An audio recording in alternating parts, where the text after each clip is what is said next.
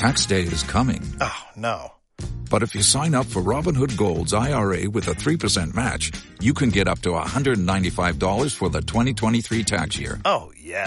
Sign up at Robinhood.com slash boost by tax day to get the biggest contribution match on the market. Subscription fees apply. Investing involves risk. 3% match requires gold for one year from first match. Must keep IRA for five years. Robinhood Financial LLC member SIPC.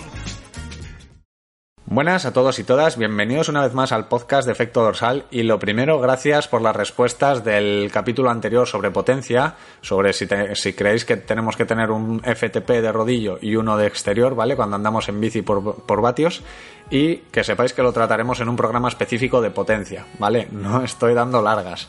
El capítulo de hoy lo quiero dedicar a la recuperación, ya os comenté que el otro día corrí una carrera de 10K y esta semana me ha tocado recuperar y quiero daros mis 5 consejos que están comprobados y testados para recuperar mucho mejor de esas competiciones, de esos entrenos exigentes donde las patas se nos quedan ahí bien duras y se nos quedan como palos. De mientras, os dejo el link del grupo de Telegram en la descripción para que os vayáis uniendo y compartáis lo que opináis vosotros y vuestros trucos sobre la recuperación después de los días duros de entrenamiento. Os dejo con la música para que os vayáis uniendo y empezamos.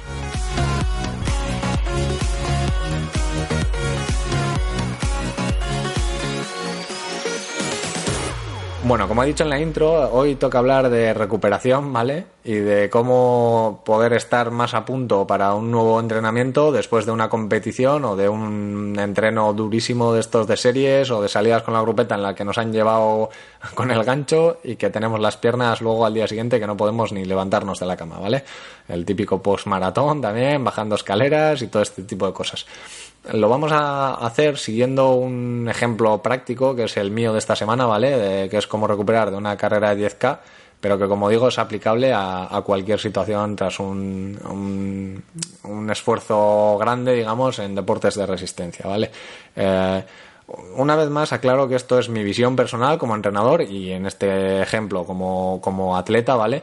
Pero que no significa que sea la más correcta ni, ni bueno, eh, ni que sea la única forma de hacerlo, ¿vale? Cada maestrillo tiene su librillo y yo lo hago así porque me baso en estudios y en, en cosas que, que, van saliendo y que están mm, eh, con base científica, digamos, y que a mí me funcionan después de probar varias opciones y que a lo largo de los años pues han sido lo que más me han funcionado, ¿vale? Eh, dicho esto, vamos a poner el ejemplo de que acabamos una carrera, ¿no? ¿Qué es lo primero que tenemos que hacer? Como digo, en mi caso lo puedo hacer porque yo cuando acabo una carrera tengo apetito, ¿vale? Hay gente que igual le cuesta un poco más comer eh, sólidos después de una carrera, incluso yo a mí, pues depende de cómo haya sido el esfuerzo, pues hay veces que necesito igual 15 minutillos para empezar a comer, pero lo primero que tenemos que hacer al acabar es comer. Eh, comer eh, una buena carga de hidratos, ¿vale? No solo proteína, que es el típico mito que se ha oído siempre, de, sobre todo más en, ámbitos de gimnasios y así, parece que es acabar y venga, batido proteínas. Y, y, muchas veces esa proteína tal cual entra sale, porque el cuerpo no es capaz de asimilar esa proteína si no va acompañada de unos carbohidratos, ¿vale? Una relación buena serían 3 a 1 o 4 a 1 de carbohidratos versus eh, proteínas, o sea que eh, si te metes algo de proteína, tiene que haber un triple de hidratos por ahí en algún lado, ¿vale? Una opción muy práctica y muy fácil y que además suele haber en casi todos los habituallamientos es un plátano, que es una fuente de, hidratos de alto índice glucémico que se dice, ¿vale? Que el, que el azúcar llega muy rápido a la sangre, ¿vale? La glucosa corre muy rápido por la sangre, que es lo que nos interesa. Cuanto antes rellenemos los depósitos de glucógeno de las piernas, mucho mejor, ¿vale? Entonces, ¿Cómo vamos a facilitar que esa sangre drene bien y que la sangre fluya bien por las piernas? Eh, pues de varias maneras, ¿vale? Eh, podemos estirar, que yo lo suelo dejar para luego, es aquí donde digo que es mi manera de trabajar, ¿vale? Pero antes de eso, si pasamos por la ducha, podemos hacer baños de contrastes, ¿vale? Muy recomendable para soltar las piernas y para que empiece a, drenar la sangre por ahí, ¿vale? Eh, en casos de que se pueda, pues hay gente que hasta se llena la bañera con hielo, pues oye, eh, bienvenido, ¿no? Si estás muy mal o has hecho una maratón, que es el objetivo del año, y estás muy, muy mal, pues te lo puedes plantear. Si no, simplemente encontrarnos un buen chorretón de agua fría, pero fría, fría, y, un, y cambiar a agua caliente, ¿vale? Pues cada medio minuto, un minuto.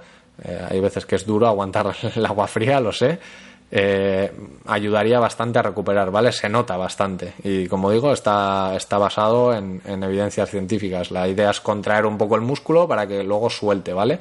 Que es lo mismo que hace el siguiente paso que voy a decir, ¿vale? Que sería utilizar la electroestimulación. Eh, Compex, Beurer, etcétera, ¿vale? Para quien no conozca Beurer, es una alternativa muy económica a Compex.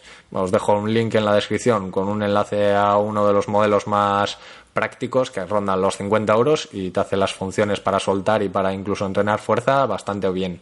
¿Qué es la idea? Pues lo mismo. Sería eh, dar pequeñas descargas al músculo para que se vaya soltando y drene mucho mejor la sangre, ¿vale? Eh, siempre que se drena la sangre por una zona que está que se ha trabajado, eh, va a ayudar a dos cosas. Primera, que el glucógeno que hemos metido en el primer paso, digamos, eh, llegue mejor al músculo, ¿vale? Y los depósitos de glucógeno muscular se rellenen antes. ¿Y qué va a ayudar también? Pues a eliminar todas esas toxinas, ¿vale? Todos esos restos de, ácido láctico, etcétera, que, han subido el pH, han subido la acidez de los músculos para que vuelva otra vez a su estado natural.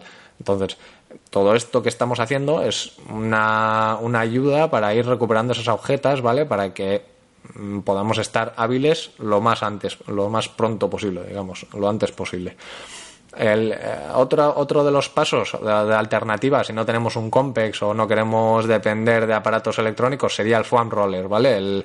El típico rodillo de espuma que nos pasamos por, por las piernas o por zonas que notemos un poco más tocada, incluso la pelota de tenis de toda la vida para pasar las plantas de los pies, etcétera, etcétera todo lo que pueda ayudar a, que la musculatura esté más blandita antes de trabajarla en el siguiente paso, que sería estirar, ¿vale? Sobre el rodeo de, espuma, sobre el fan roller, hablaremos más adelante porque es uno de los, de los temas que salió en el grupo Telegram y que está bastante interesante, ¿vale? Cada uno daba ahí su opinión y si te metes puedes darnos tu opinión, pensar, eh, decir lo que, lo que piensas, ¿vale? Y, lo trataremos en ese programa sobre el foam roller.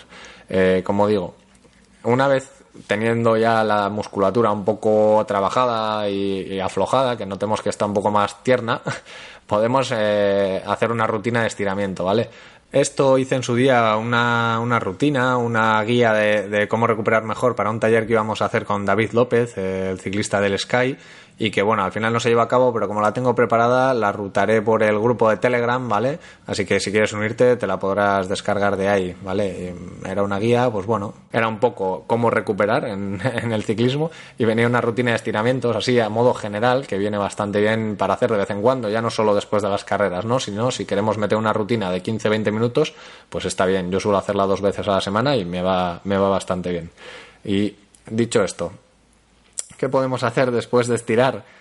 Eh, lo mejor que podríamos hacer, y sé que muchas veces da pereza, y lo podemos dejar incluso para el día siguiente, sería hacer un pequeño rodaje suave. Yo normalmente las recuperaciones de este, de este estilo las hago en rodillo, ¿vale?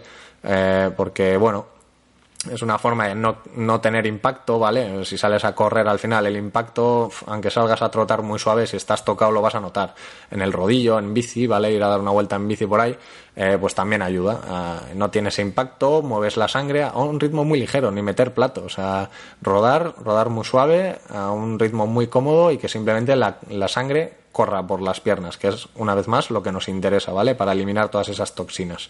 Este es el mismo funcionamiento que cuando calentamos, ¿vale? Cuando calentamos tenemos que empezar a un ritmo suave, aparte de para ir calentando la musculatura, ir subiendo pulsaciones, para que esas primeras, esos primeros minutos ayude a pues eliminar esas posibles toxinas, esos restos que quedan por ahí de, entrenos anteriores o del resto del día, ¿no?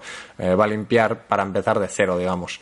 Eh, dicho esto, eh, haciendo un pequeño resumen de todo, ¿vale? Tendríamos que, lo primero, comer, ¿vale? Rellenar esos depósitos de glucógeno, buscar esa ayuda para rellenar esos depósitos de glucógeno. Luego los contrastes, foam roller o compex, ¿vale? Y cuando ya tenemos la musculatura suave, estirar, ¿vale? Estirar un poco sin forzar, un estiramiento suave para intentar recuperar un poquito de, de movilidad y al día siguiente, o si queréis ese mismo día, a la tarde, que sería mejor todavía, un pequeño rodaje pequeño rodaje en rodillo o ir a dar un paseo incluso, ¿vale?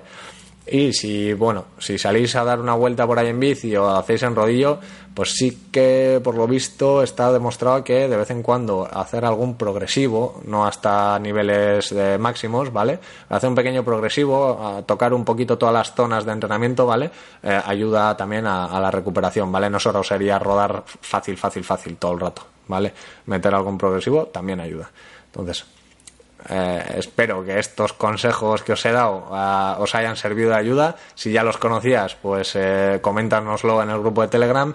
Y si no los conocías y crees útiles, prueba a hacerlos el próximo día que, que llegues ahí con las piernas un poco calientes, que mm, de verdad te aseguro que no van a fallar. O sea, vas a recuperar mucho antes y vas a poder estar disponible para entrenar al día siguiente. Y sobre todo, si eso te ha servido, una vez lo has probado, comparte estos consejos con, tus colegas, con la grupeta, con los, del club de, de, entreno y no te lo quedes solo para ti, ¿vale? Para eso estamos, para ayudar al máximo número de gente. Para esto también puedes darle un like a nuestra página de Facebook, Efecto Dorsal, o al grupo de, de, Telegram, como ya te he dicho, unirte o un like en un follow en Instagram, arroba efecto dorsal, ¿vale? Eh, si ya nos sigues, lo, lo, dicho, comparte este, este link a este podcast y ayúdanos a que tus colegas por lo menos conozcan la página y puedan ayudarse también a recuperar mejor después de la siguiente carrera. Nada más, con esto me despido hasta el siguiente capítulo y como siempre, salud y kilómetros.